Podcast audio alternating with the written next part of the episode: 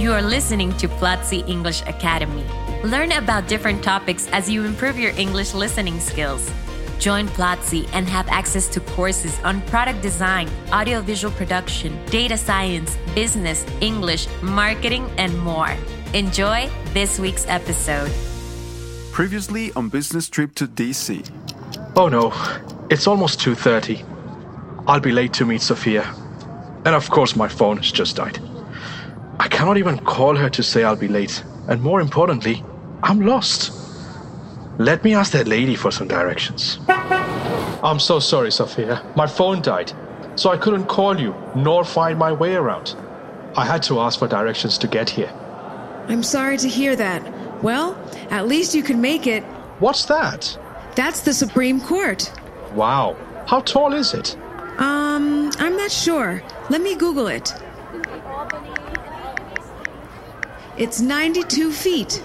How many meters is that?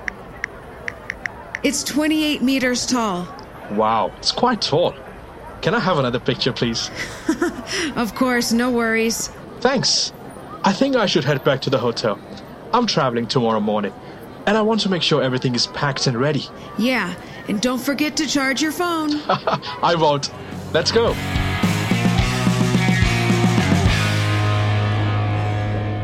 Everything good, sir? Thank you for choosing the Harmony Hotel. I hope you enjoyed your stay with us. Think of us when you're back in DC. Could you do me one last favor? Of course, sir. How can I help you? I need to be at the airport at 7 p.m. Do you offer a shuttle service? Mm, I'm sorry. I'm afraid not. However, I can call you a cab if you want. Which airport, sir? Dulles International Airport. But before you call them, do you think a taxi would be the best way to get to the airport? Well, there are many ways to get to the airport.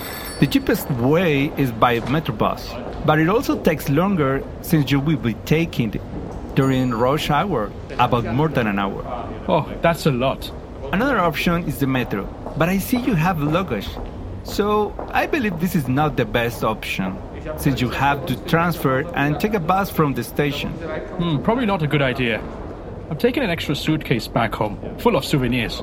The only option we have left is cabs or car services.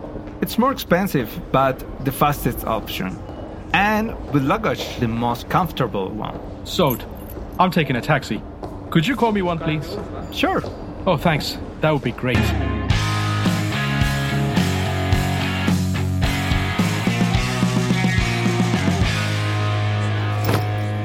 Good evening. May I have your passport, please? Of course. Thanks. I see here uh, Mr. Oliver Cunningham, flight 562 to London. Is that right? Yes, it is. Oh, great. Going back home? Unfortunately, yes. It was a short visit, but an amazing one. Oh, I'm glad you enjoyed the visit. Hope you can come back to DC and stay longer next time. Oh, me too. I made good friends here, and I look forward to coming next year. That's great. And here's your passport back and your boarding pass, sir. Your seat is 22B, gate 38. That way. Thank you for flying with us. Thank you very much. Oh, let me call Sophia to say bye. Hello? Sophia? Hey there, Oliver. I thought you wouldn't say bye to me. How dare you? Of course I'll call and say goodbye. And thank you. I know you only had to welcome me to the team, but you were the best tour guide I could ask for. I cannot thank you enough. It was my pleasure, my dear friend. I loved being a tourist around DC again, but no worries. I already know a way you could return the favor. Oh, now I'm curious. Tell me. How about I go to London the next time we have a business meeting? That way, you can be the guide and I can be the lost tourist. Come on. I just got lost once, but it sounds like a plan. It would be great having you in the UK. Anyway, I just called to say thank you one more time and say goodbye. I'd better go now. I'm about to get on the plane. See you, Sophia.